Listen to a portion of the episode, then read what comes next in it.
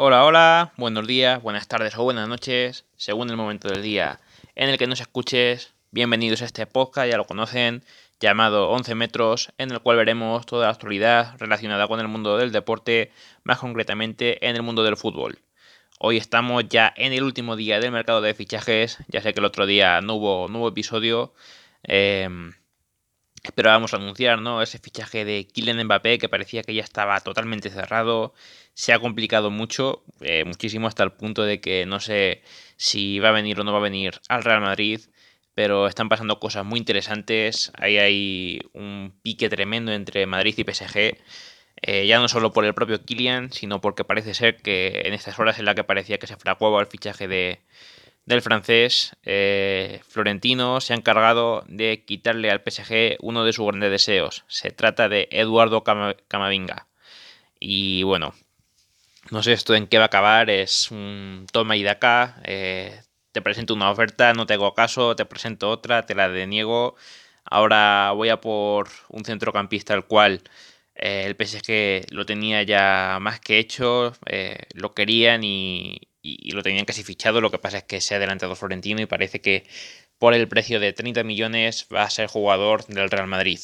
Ahora leeré la noticia del marca más al detalle, pero en resumen, le han quitado uno de, de las personas que más querían de los jugadores más deseados por el PSG y encima eh, puede sustituir a Martin Odegaard, podría ser un recambio de lujo y teniendo en cuenta que Odegaard se fue al Arsenal por 40 y este viene por 30, entonces el Real Madrid sale ganando 10 millones eh, de euros en esa operación. Fantástico Florentino que tiene la opción de eh, ganar eh, ahí en esa comparación entre Camavinga y Odegaard 10 millones de euros y luego encima podría venir Mbappé ahora y si no viene Mbappé, eh, ahorras ese dinero para fichar a Haaland y que Mbappé venga gratis ya a partir de enero. O sea, es una cosa bestial, bestial y, y ya veremos cómo acaba. También es verdad que es un poco utopía que, que no está nada confirmado de que esas operaciones se puedan hacer al 100%, pero son opciones reales que hay que tener muy en cuenta y a ver cómo termina el mercado porque faltan 12 horas y algo para su finalización. Y ojo, ojo porque se pueden venir cositas muy, muy interesantes. Vamos con la noticia del marca acerca de, de Camavinga. Dice así, Camavinga atado por el Real Madrid. El Rennes confirma el acuerdo por el centrocampista francés y el anuncio oficial se hará en breve. Esto se ha hecho a las 10.59, esta noticia, por José Félix Díaz, eh, desde, desde París un José Félix Díaz que estaba muy muy pendiente del fichaje de Mbappé ya durante esta última semana, sobre todo ahí a tope, y les ha venido a todos como un jarro de agua fría para bien de este fichaje de, de Camavinga que no se lo esperaba absolutamente nadie. Sorpresa total y absoluta. Eh, ya digo, a las 10.59 son las 11.20 ahora mismo, por lo cual hace 20 eh, minutos y dice así. Un hombre inesperado sale a escena en el mercado del Real Madrid, a 24 horas del cierre. En plena negociación compleja por Kylian Mbappé, el conjunto blanco y el Rennes han cerrado el acuerdo para el traspaso de Eduardo Camavinga, que será oficial en las próximas horas. El joven centrocampista francés, de 18 años, es un viejo deseo de la directiva del conjunto blanco. Finaliza contrato en 2022 y lanzó un órgado al club en busca de una salida. Eh, cuyo destino será Chamartín. La cantidad del traspaso estaría cercana a los 30 millones de euros, si bien el equipo, citando fuentes del Rennes, eleva la operación a 40-45 millones. Va a ser 30. Está muy avanzada, eh, afirmado, afirmando que el futbolista estaría pasando ya por el reconocimiento médico.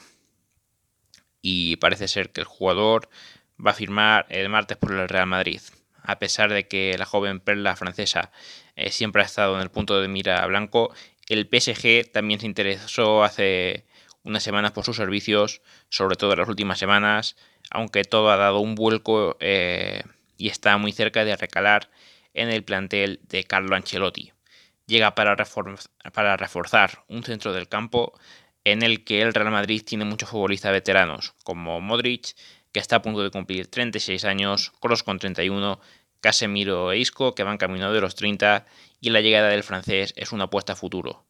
Y también teniendo en cuenta la salida de Odegar, que ha sido un jarro de agua fría para el Real Madrid, yo creo que nadie se lo terminaba de esperar, por mucho que es verdad que Ancelotti dijo que eh, delante de Odegar había 8 jugadores inscritos en su puesto, pero joder, yo creo que nadie se esperaba eh, lo que iba a terminar pasando.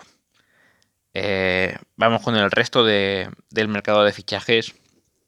Un mercado que está al rojo vivo, falta muy pocas horas. un mercado además muy extraño porque está teniendo fichajes tremendos como la salida de Sergio Ramos al PSG, la salida también de Leo Messi eh, a Raf, sobre todo el, PSG ha sido lo que más ha movido el mercado, pero luego tienes el fichaje de Cristiano Ronaldo por el Manchester United, algo sobre lo que subí un post a Instagram, pero no, no hice nada en el podcast, ya que el último episodio que, tuvimos se daba prácticamente por hecho que sí, que iba a salir de la lluvia, pero que iba a ir al Manchester City, incluso podía haber ido al PSG, eh, siendo pareja de, de Leo Messi en el ataque pero ostras, la verdad es que nadie se esperaba un fichaje por el Manchester United y ese fichaje se hizo realidad.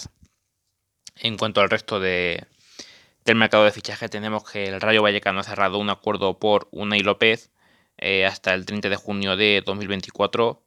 Eh, Riverí podría ir camino al, al está habiendo fuertes rumores de, ese posible traspaso de Fran Ribery al Alacho. Se había rumoreado mucho que podría volver al Bayern Múnich, pero parece que esa operación finalmente no se va a hacer.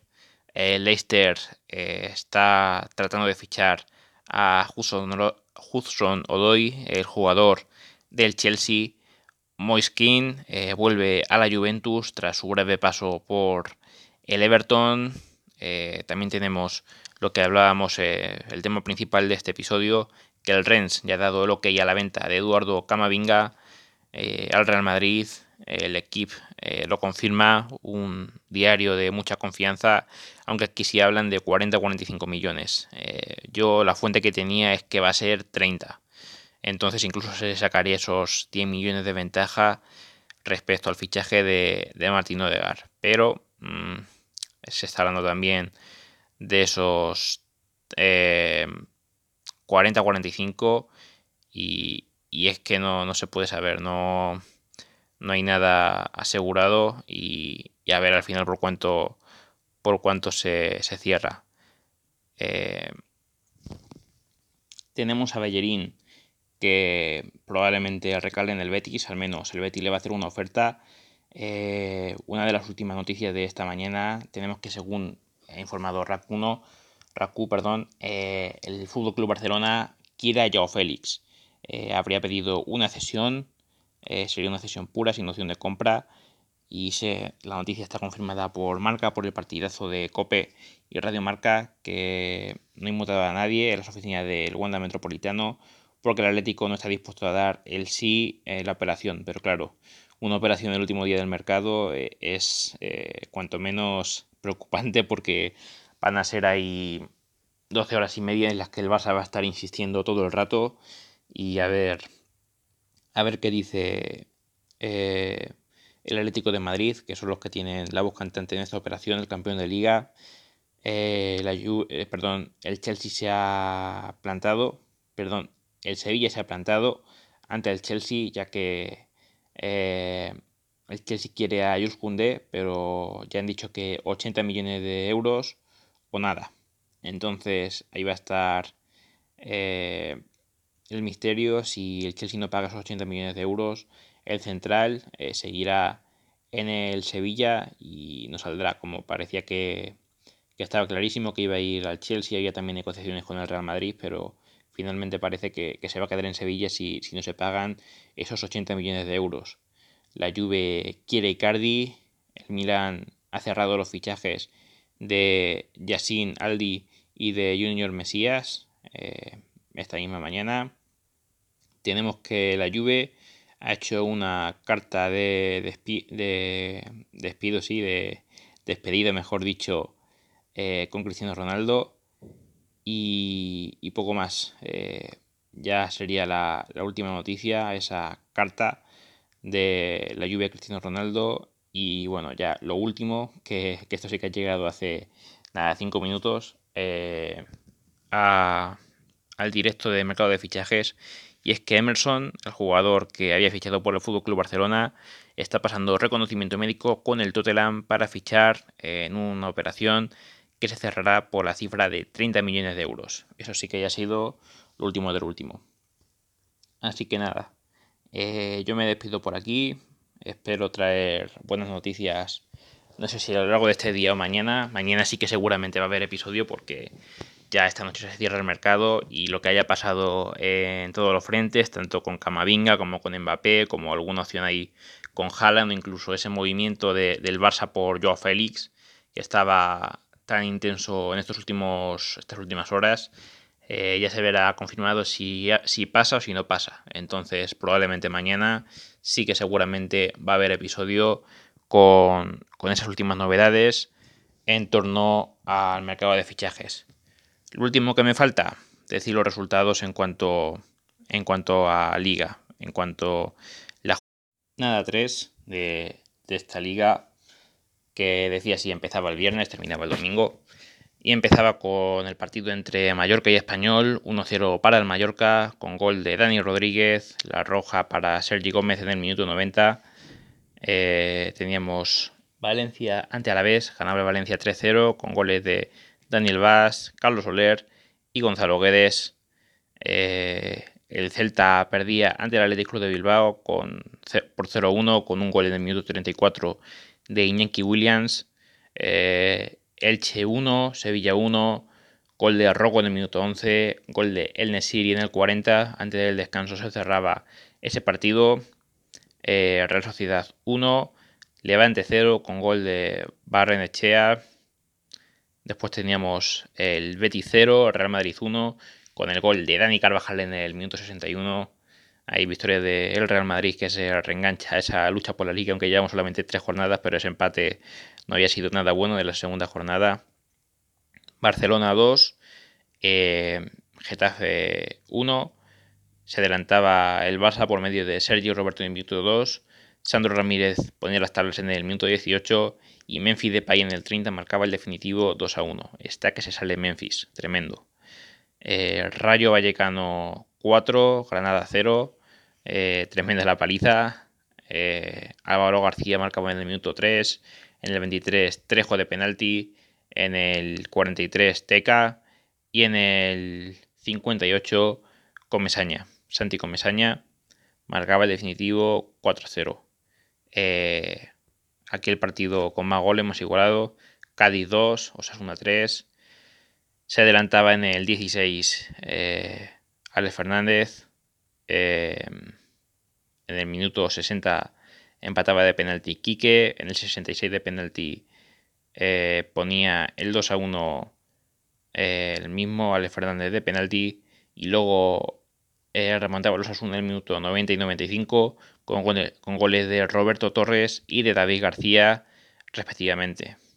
Y por último, el último partido de la jornada, el Atlético de Madrid 2, Villarreal 2. Se adelantaba el Villarreal con gol de Trigueros en el minuto 52. Marcaba el empate Luis Suárez en el 56. En el 74 marcaba Robenel, Ronebel y en el 95, un fallo tremendo, un gol de Mandy en propia puerta, marcaba el definitivo 2-2 para el Atlético de Madrid. Y bueno, ahora sí, me despido de este episodio. Eh, nos vemos en el siguiente, ya como decimos con el fichaje 100% confirmado o 100% desconfirmado de, los que queden, con novedades acerca de Mbappé, de Haaland, de Camavinga, de Joao Félix, etcétera, etcétera, a ver qué pasa. Bueno, gente, pasen buen día. Chao.